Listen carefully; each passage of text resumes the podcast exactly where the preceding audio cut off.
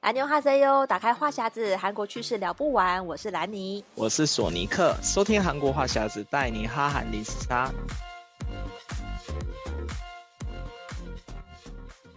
阿妞哈塞哟，欢迎收听这一集的韩国话匣子。哇，今天要跟大家聊一下哦，最近这个比较大热门的两出这个 Netflix 上的。影集还有这个纪录片，相信很多人都在这一两个礼拜都已经快速的追，基本上在台湾跟韩国都是前三名的这个这个剧了。那第一个当然就是这个《黑暗荣耀》的第二季，在三月十号上档了。那另外一个纪录片就是《以神之名：信仰的背叛》。这个纪录片，现在这两个话题真的是现在很多人都在讨论的，所以我们尽量在不爆雷的前提下，然后跟大家讨论一下这个影集的背后跟一些这个韩国现实的一些对照。那首先先来聊一下，嗯、就是索尼克，你觉得这个两个让你看到，就是有没有什么你比较印象深刻的部分？嗯，其实我比较关心的是那个《黑暗荣耀》，因为第一季就是。嗯，就是觉得很好看嘛，然后第二季一出来的时候，我就几乎是一天时间内我就把它追完，因为看完一、嗯、一集以后就舍不得这这停下来，很不过瘾，要赶快看。对。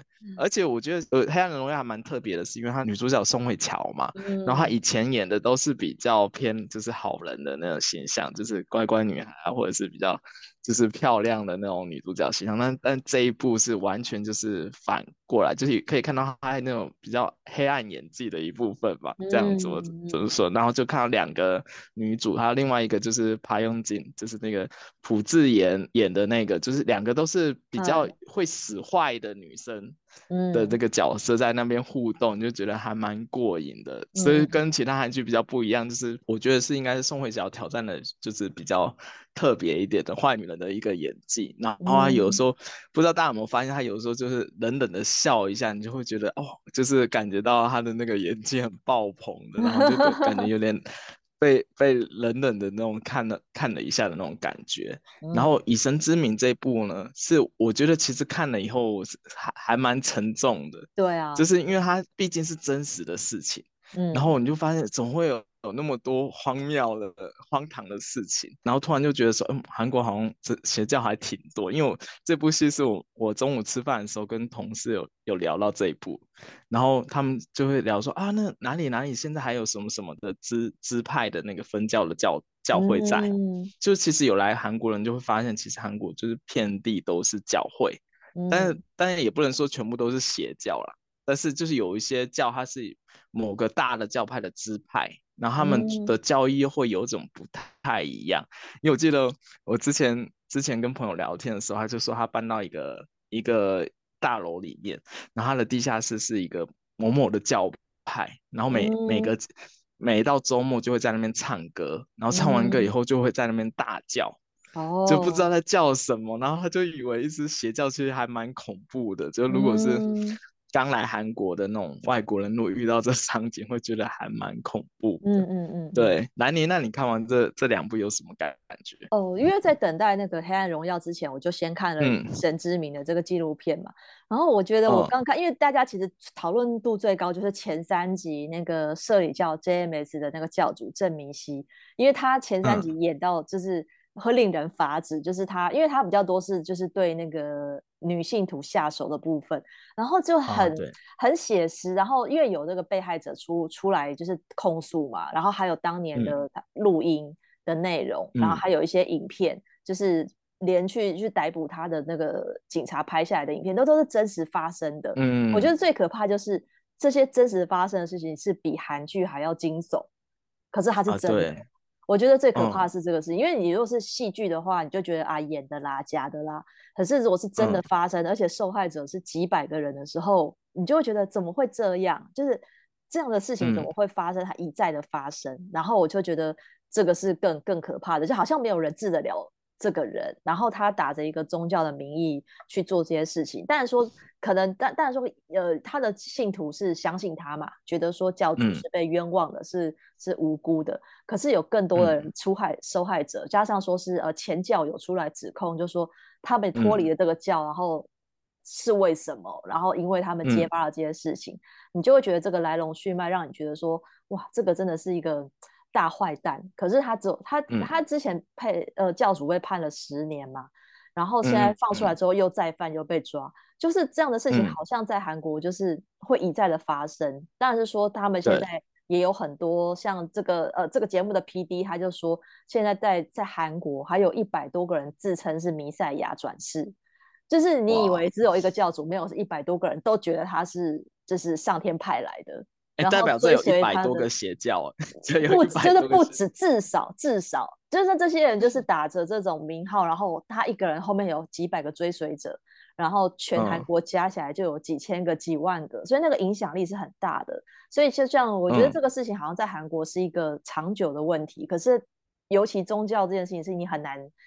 很难解决。嗯因为这个有些，但但我们不是说，我觉得宗教没有什么不没有对错，也没有善恶，可是是如何去运用。他们都说是呃什么上帝的旨旨意嘛，可是他很容易就是把这个会引申成哦，全如果都是上帝叫我这样做的，那如果这个事情可能不是一个好的事情，可是他只要抬出是上帝叫我做的，然后底下人就会相信，好像就合理化这些事情。可是我觉得这就很可怕，所以就是。嗯，可能会就是会让人家觉得说太迷信啊，或者是什么，就会就是这个事情会变得很无法收拾，所以这个是看了我也觉得心情很沉重。嗯、那另外就是《黑暗荣耀》的部分，因为它也是因为呃三三月十号上的时候，我那天那应该是在那几天大家都很快速的追完，因为只有八集而已嘛。嗯、然后我觉得第二季有解答一些那个第一季没有发生、呃、没有解释的这个事情，但是我觉得第二季更精彩的就是。有一些里面的配角呢，就是我觉得演技也都非常好，包括说那几个几个高中同学那那那几个人互相自相残杀这样子，就是我觉得那个你就会他，我就是里面有提到说友情这件事情，你看他们的，就是你就觉得友情很薄弱，对啊，就是什么友谊的小船说翻就翻，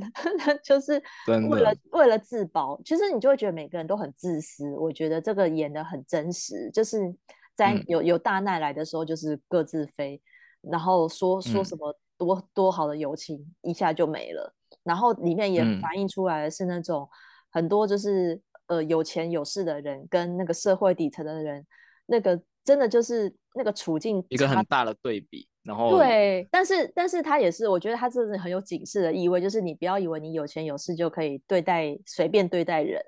然后那个你、嗯、你终有一天就是会被反扑。我觉得这个也是会让大家，嗯、就是让大家觉得说，就是你不能以为有用用钱就可以解决一切的问题。我觉得那个真的，你你就看到里面那些有钱人的嘴脸，真的哦，真的是好好受不了他们这种态度，就是发生什么事，赶快把钱拿出来就可以解决。就是，嗯、然后底下的人因为他们没钱，所以就只能被欺压那种感觉。我就会觉得真的会、嗯、会让人家就觉得真的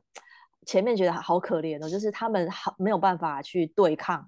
这些有钱人，嗯、因为我的确一开始觉得说他是演一个霸凌的事情，我就想说这个对这个人真的有钱到他对你霸凌，你都不能回嘴嘛，就你都逃不了。嗯、对，但是他们就是真的，可能就是很弱势，所以就被逼到绝境。这样，嗯、我觉得是看的也是让让人家觉得很很无奈。所以我觉得这两出有一点相同的地方，嗯、包括是里面谈到教会的部分，还有就是那种权势，嗯、就是有有权，因为里面比如说教主是有权嘛。他用那个权势去欺压你，嗯、跟你用用钱财去欺压人，那种上对下的感觉，嗯、我就觉得，我觉得是有有一点有一点类似的，嗯、就会觉得说，好像你看那些那些那些信徒为什么要就是对于教主就是毕恭毕敬，也是因为有就这个权势的部分，嗯、然后你好像你逃不逃不开。而且我觉得里面比较恐怖的是，他像那个那个教，他不是讲说那个社理教是在某个。嗯每个地方都有他的人脉，对对对对对，就也代表那个在警察那边也有，所以他们之前好像有讲到说，有像他们如果去追捕那个郑明星的时候，有的时候会因为消息走漏被他逃走。哦啊、逃走。我就觉得哇，其实其实跟黑暗荣耀也是，就是他们其实就警察警察也都有他们的人，所以他们才可以就是这么为所欲为。所以就突然感觉到啊，这个现实真的是哦，非常。我觉得对，我觉得就是对，很写实，就是这样。对啊，那里面的话，我们跟大家聊一下，就是其实这部片呃，它也有一些呃没有那么黑暗的部分，但是它比如说是那个女主角，嗯、就是那个永静，她她是那个天气预报员嘛。然后其实韩国的很多，它这个也是蛮呃，就是就是韩国的现实也是这样子，就是韩国这些新闻台，你会看到那种播气象的啊，或者这个就是新闻主播都是非常漂亮，就是以颜值取胜。然后这些对这些，大家来韩国的时候可以转一下新闻频道，嗯、就是呃，还就这个还蛮有名，就是他们的那个气象主播一定都是挑过，而且都是那种嗯身材很好的，嗯、然后长相很漂亮的。然后我觉得韩国的新闻跟台湾新闻有一点不太一样的是，就是韩国就是重点时段的新闻，他们也是会搭配几个就长得很漂亮。或长得、嗯、长得比较帅的那种人当主要的主播去播报新闻。嗯、台湾的话，好像就是比较是那种走资历派的感觉，就是比较那种当家主播才能在主要时段。因为韩国的新闻主要时段是晚上九九点，嗯，对。台湾的新闻好像是晚上晚上六点六点，对，六点七点的，嗯，对对对。所以我就有时候对比，就是说，哎，你就看一下，你就会发现说，哦，韩国真的是外貌至上的一个主义的国家。而且，因为你我我觉得除了那个外貌以外，那个身材也是都都就是很很好，就是很就是穿、哦、穿他们那个穿那个播报服，然后就是在那边播报的时候，你就觉得很养眼。因为台湾的话，台湾是这样，台湾的那个新闻主播跟天气预报员比较没有分那么开，就有些主播他偶尔也会播气象，他偶尔也会播新闻。但是韩国这些就是他专门在播、嗯、呃这个天气的，他还会出外景嘛。他们常常会比如说、嗯、啊，现在春天开了，然后在哪个花园啊，做个那种户外的连线报道，就是就是走这种比较青春的路线。嗯、然后坐在棚内的主播是比较正经的，可是他们也比如说双主播会一男一女这样搭配，哦、就是会、嗯、会就是这些就是这些这些坐在棚内的主播就是只会播新闻，他就不会到外面去出外景。就是跟台湾的，嗯、是也是有一点点差别，但是好像蛮多、嗯、呃演韩剧的这些明星也是当过主播的。对对对，像大家可能比较最近比较常见几个是那个金惠恩，她有演过那个《梨泰院 Class》，她是演那个李四、嗯、女生的那个李四，嗯、然后还有那个宋慧乔之前的那部男朋友，然后还有阳光先生，还有二十五三十一都是很红的韩剧，嗯、然后他都有客串演，然后还有另外一个也是很红的是吴英石。然后他也是妈妈，他、嗯、现在已经是妈妈级的演员了。哦、然后他也演过《木偶的季节》，然后《双甲路边摊》，然后《爱丽丝绅士与小姐》这些比较红的韩剧。嗯、然后除了女主播，然后他们转战演艺圈很多以外，其实男生也是，他们男生也是挑那种很帅的，比较比较熟悉的应该是那个吴尚。金。吴尚金，他也是就是打着就是艺人级的颜值出道的一个这个主播，啊、然后他现在也做成做那个节目主持人，然后他也会、嗯、他自己会拉小提琴，然后也开演奏会，然后他也演过那个来自星星的你，像是如果大家如果如果有兴趣的话，可以上网搜一下，然后就可以看到。然后男生有几个几个主播，他是走比较会讲话的那一型，像那个全炫茂，全炫茂，对。对对对，他就是后来有演演那个我独自生活的那个。韩综也很红，对，因为他现在就是专职对，本来是 KBS 的那个主播，嗯、他是比较比较有点胖胖的，然后就是比较稳重型。可是他后来当 M MC 之后，我觉得当 MC 就是比较比较幽默，我觉得他蛮好笑的。然后他之前、哦、之前他都当，就后来是主持，比如说像那个蒙面，哎，是蒙面歌王，他好像也有，还是还是因为那个什么魔唱。模唱的节目，对对，模唱有以前有一个找那种声音跟可以可以模仿的歌手本人，那个名字叫什么？让我忘记。我知道叫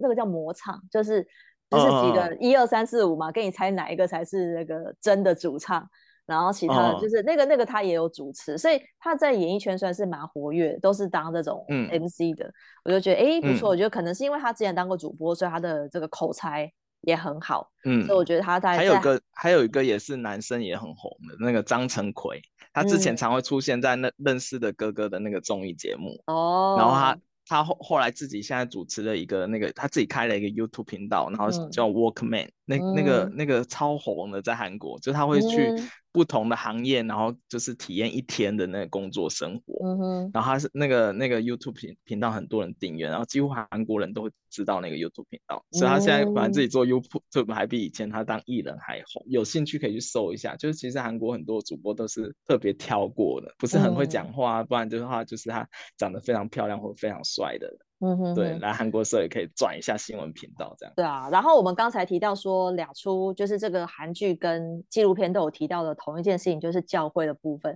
那其实，在《黑暗荣耀》里面，他提到的那个教会，他并没有特别点名是什么样的教会，嗯、就是他们就是一般的基督教的那种、那种、那种教会，因为他们就唱圣歌嘛，喊阿门啊，就是就是或是就是大概是比较。一般性的，没有说像这个以神之名里面比较是偏邪教的这个部分。嗯、但是其实里面我觉得他们也是有一点，有一点。可能有一点讽刺吧，因为就是牧师的女儿会会吸毒这件事情，就是很反差很大。啊、然后后来就是有一些比较不法的那个桥段，就大家看了就知道，就是其实没有那么就变成那个他也有点阴暗面。但是我觉得他可能只是刚好、嗯、刚好有强调这件事情，但是他没有没有再特别讲他的那个邪教啦。可是，在韩国，因为这个基督教的分支实在是太多了，所以有时候你要说他到底是正统的。基督教呢，还是他是什么新兴的派系？这个有时候，如果说我是一个外国人，嗯、我刚去韩国，然后被传教的话，嗯、我可能很难分辨吧。因为索尼克的朋友是不是就、嗯、就有遇到这样的事情？但我我朋友他是不是教会来找他，是他主动去教会？哦，他自己去。因为他其实是、嗯、他他本来他想要找一个理想型是那种，他以为教会的女生都很清纯。然后他想要，糟了，他看了这出戏，他就会发现不是这样。所以他那时候来的时候，他就想说啊，他想要去上一下教会，可以认识一下这种这种就是教会的女孩子这样子。嗯、然后所以他去的时候啊，他当他去的是应该算是一个正常教会了。他现在也在还在就是有定期上教会，然后是那种算还蛮虔诚，因为他每个月都会奉献他的那个薪水的十分之一给他的教会。嗯，然后他每个周或周末几乎都会去教会，然后他们还在教会里组了一个 band，然后去那边弹吉他，哦、然后他们就是每周我每周都有活动，他可能去那边就弹完吉他以后，就大家就是算是一个联谊联谊的那种感觉，嗯、然后就跟教会的朋友就是当做真的是这种兄弟姐妹的关系，嗯，对，然后其实韩韩国有一个就是那种教会欧巴的那种形象，对对对对，对，他们会。觉得说哦。就是男男，就是在教会里面会有这种很像是邻家大男孩的那种哥哥，嗯、然后会常常会带活动嘛，然后嗯，就是就是表演，然后就是很多女生都会很喜欢这种教会欧巴型的，嗯、但是很可惜的是，那个朋友到最后还是没有在教会里交到交到女朋友啊。真的吗？结果没有找到。啊，没有找到，就不知道是因为颜值的问题还是什么，欸、就他就 是说很有自己，没有很有自己的问题，就不知道为什么，就到现在没有找到。但是我我从就是侧面打听，就他去的那教会啦，就是好像也不是那么保守，就是他可能以为说是找可以教会很多都是很清纯的，他误会清纯的那些，对他可能误会了，我猜他可能误会，就是里面的话也可能就比较像是那。可能可能会有像那个《黑暗荣耀》里面，就是有 玩的很乱的一些朋友之类的。对对对，这个还蛮特别。然后，但是我除了那一位朋友以外，我还蛮常听到的，就是有很多就是台湾人嫁给韩国人嘛，然后韩国的婆婆就会半强迫她要去做礼拜，就跟她一起上上教会。这是我最常听到，因为其实韩国信去教会的人很多，可能年轻一辈就是你就是女生的那些欧巴可能没有去教会了，嗯、但是可能她的婆婆啊是那种很虔诚的教会，嗯、然后我还有听过就是那种就是三不五时就会拿圣经出来，就是啊你翻开第几页。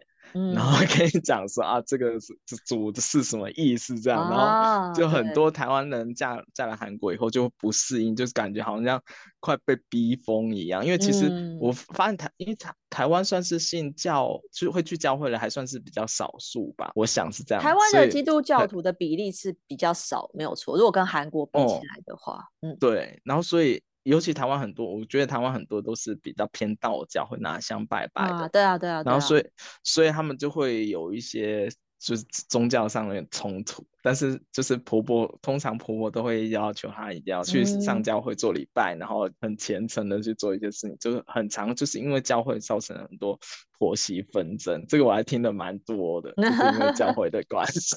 哦。对，然后因为有些婆婆都是因为你知道韩国婆婆，她们可能就是。年纪大以后，他就是所有的时间就奉献在教会，就是生活的重心都在教会，所以他所有跟你讲的一些事情都是关于教会上的事。然后如果你不是刚好是这个宗教的话，嗯、你可能就会觉得很。痛苦之类的，嗯，对，这是我比较常听到的事情。对啊，因为其实蛮多蛮、嗯、多韩剧都有出现教会的桥段，可是当然说我们不是在讲说真的是讲到教会就是邪教，我觉得不是这样，只是刚好，比如说是像纪录片提到的是比较比较偏门的，那大部分的韩国教会，我相信还是比较正派经营的啦，嗯、所以大家也不要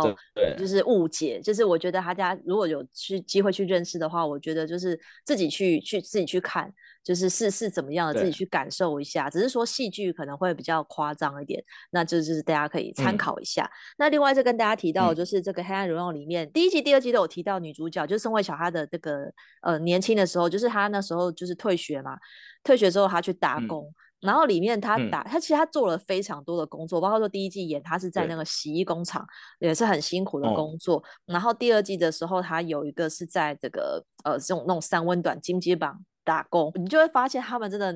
自己去生活很很很不容易。然后他们去打工，嗯、其实打韩国有些打工环境真的是蛮辛苦。对，尤其是韩剧，如果他表现这个女主角，如果是真的很生活过得很困困苦的话，就安排她去那个三温暖打工。啊、因为我记得那个像顶楼里面有一个，就是在那个三温暖里面，然后就是刷澡堂的那个妈妈。嗯，其实他们就是要。他有有点就觉得说，这做这个工作是比较低下，然后很辛苦很累，因为其实，在三温暖打工，像那种洗刷那个澡堂，通常都是在半夜，哦、就是不知道大家有没有在那个三温暖里面过夜。嗯，像我以前有有一阵子很喜欢去三温暖过夜，他可能会就每个三温暖到凌晨一点以后，他就会跟你讲说啊，现在这个时段开始是洗洗澡堂的时间，你就不能去那边洗澡。嗯然后他们那那些大妈就是很辛苦，就把那个水都放掉以后，开始那边刷那个澡堂，那、哦、其实都很累。就你想看，嗯、他如果要做这工作的话，可能半夜他就不能睡觉。你看凌晨我还要去那边刷澡堂，刷完澡堂才有时间休息，嗯、然后早上才回家或者是怎么样。其实，所以他我觉得他剧情的描述是描写出那个澡堂打工是很辛苦的一件事情。然后如果男生的话，嗯、现实上比较辛苦的应该是可能去。去就是，如果大家如果去水源站的话，那边就是每天凌晨就是会有一堆人，很多都是黑工，就在在那个路上排排站，然后就会有、嗯、有要去工地的车子就过来，然后跟他讲说今天这日当是多少钱，嗯、然后就是要人就是来上车，然后就走，嗯，就这个是还蛮写实，就大家如果如果有兴趣的话，可以看到的、这个，这是一个算。是一个很著名的景点，不是不是景点，就是很就是很著名的一个地标，就是真的、啊、就是很多很多地方是这样，它就是专门在那种日当，韩国讲日当就是我我呃工作完一天以后给直接给你现金。哦，其实台湾的工地也是这样子，嗯，对。然后因为工地它是比较危险又体力活嘛，嗯嗯嗯比较辛苦，所以他们其实对。都其实那个薪水那个那个酬劳蛮高的，可是因为他就是很、哦、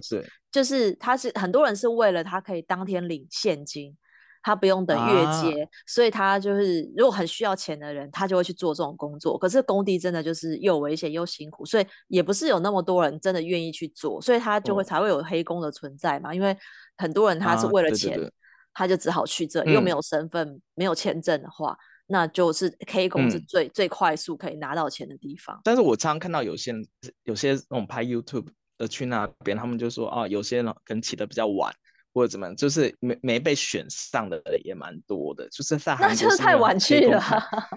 不是太晚去，有些他提早。早去，可能他们觉得嫌他太老没有选，就是他们就是哦，那感觉好像是选完一车以后，嗯，对对对，选完一车以后就会有一些就是没有被选到，就默默的走回家，嗯、就感觉就是啊，我不知道怎么讲，就有点有点就是心酸的一点感觉。对，然后但是在韩国就有很多像那种地方，就是工地的地方，他们就就是开那个车去挑，哎，我挑几个年轻力壮的上去，然后做日当。嗯、对，然后还有一个是，就是最近也是比较火的，就是在韩国有一个很大的网站站叫 Coupang，然后 Coupang 呢，他们在各地都有物流中心，但是其实因为韩国做这种。搬货的啊的人很少，就是越来越少，嗯、因为很累嘛，所以很他们都会开放那种日当，就是你只报一天班，嗯、然后就去他们的物流中心搬货，然后他就是现结给你。嗯，其实做这些工作都是还蛮辛苦的啦，所以看到的话就会突然很有感。嗯、对，我觉得就是因为真的韩剧嘛，写反映出这些很多的现实嘛，就像刚才我们聊到说，像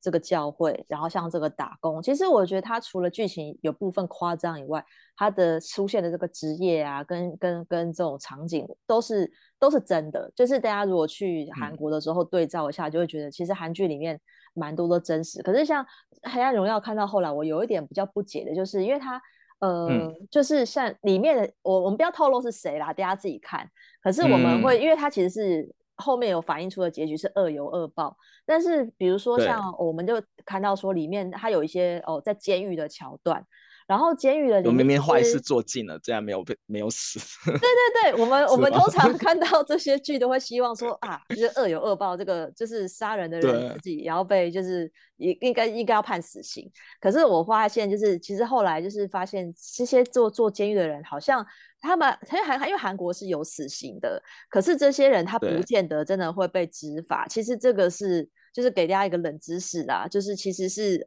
对。韩国可以判死刑，但不见得会执法，对不对？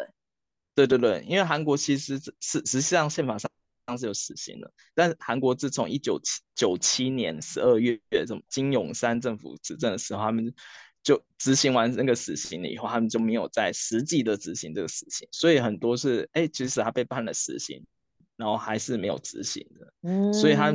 我看那个维基百科说，他们其实韩国已经算是暂停死刑的一个国家的行列里面。哦。所以大家如果有时候看韩剧，就发现，哎，奇怪，他明明就是罪大恶极，怎么还没有死的话，有可能是因为他为了要反反映这个这个韩国实际的状况。嗯。但是听说韩国就是因为这这个样子，所以一九九八年以后，他们的那个就是做。就是犯罪率就增高了很多，就杀人犯真的增加了百分之三十二，因为他们没有实际执行死刑。哇，对，所以这也是一个社会上的隐忧。对，嗯、所以大家还是其实现在还是有人在讨论 face 这件事情。没错，我觉得应该是 face 这件事情在各个国家都会有相相应的那种反应。这样。对，因为其实这件事情，我觉得呃，的确你会有人讲，说说什么死刑不见得可以减少犯罪率吧。也有人就是 Face 联盟会提出这个说法，嗯，可是你看，你真的看到这些，嗯、比如说，如果这个这个歹徒他杀了好几个人，杀了不止一个，杀两三个，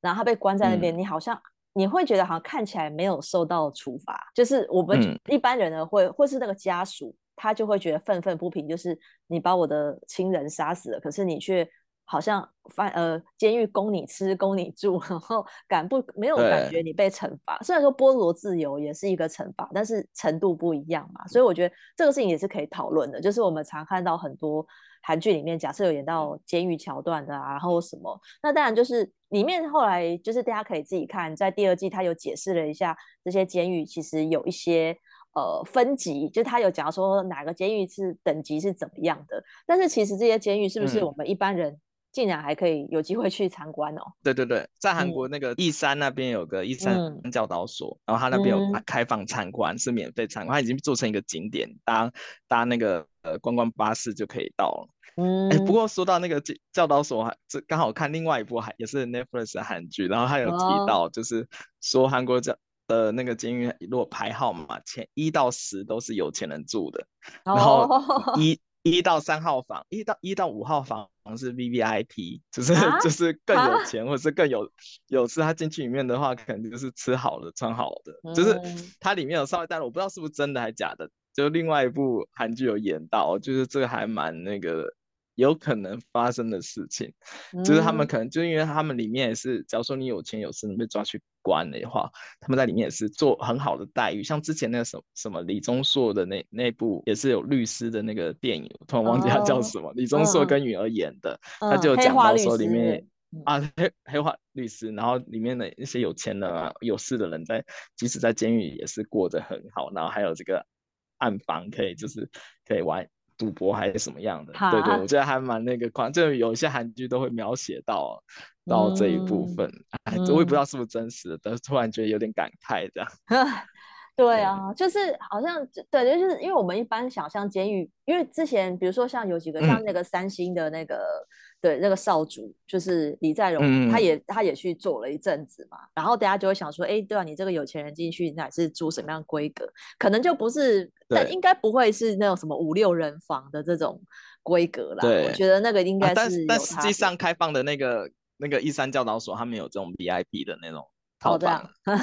对对，所以给大家参观是都是啊，看起来是挺辛苦，然后那个上厕所也是在很、嗯、就是大家都看的地方，到的地方上。大家如果来韩国，可以去一山教导所这个地方看一下，就是很多韩剧都在那边取景。嗯，对啊，因为时间的关系，我们没办法跟大家聊太多，但是就是有跟大家分享一个分享几个点，就是假设你最近也在看。黑暗荣耀第二季或是以神之名的时候，也可以跟大家分享一下，就是说，哎，其实这个韩国的这些跟现况跟跟这个剧情里面或者纪录片里面提到的有没有一些一些差别，或者说很类似的地方？我觉得这个是大家看剧的。以外可以可以思考的，因为我觉得大家也会有点太沉迷于，比如说那个 剧情，然后就会、嗯、就会觉得说啊，韩国就是这样啊，然后什么什么这样子的，对。但是我觉得就是可以给提供大家不同的思考，比如说就像我觉得宗教这件事情，其实我觉得我相信啦，嗯、因为他们这些教还是有很多教教会存在，或者说这些教被提到的这些教会的教友。嗯也在世界各地都有，嗯，所以我们也不要去批判说这是是好或不好，因为每个人都有自己的信仰，我们也尊重。只是说这些被提出来的是比较特别的案例，或者是说比较应该，也就是可能就是只有这这么一个人是这么的可恶，对。但是我觉得就是给大家反思一下，当然就是有一点沉重了。我觉得如果要以以神之名。有点看不下去的话，可以先看一下那个《黑暗荣耀》，就是我觉得，我觉得先先看了这个《黑暗荣耀》，你就觉得哦，这个世界还是有正义存在的。我觉得最后是是是有这种感觉。对啊，那今天就跟大家聊到这边喽。嗯、那如果想要就是呃，请索尼克跟兰妮可以喝杯咖啡的话，可以上我们的这个抖内连接，然后可以在这边呃抖内一下。那另外呢，就是我们的脸书的韩国话匣子的社团也可以加入，跟我们一起讨论哦。那想要 follow 韩国的讯息，可以追踪我的粉砖，Hello Lenny 兰妮小姐，还有索尼克的玩转韩国。那我们下礼拜再见喽，拜拜。嗯，拜拜。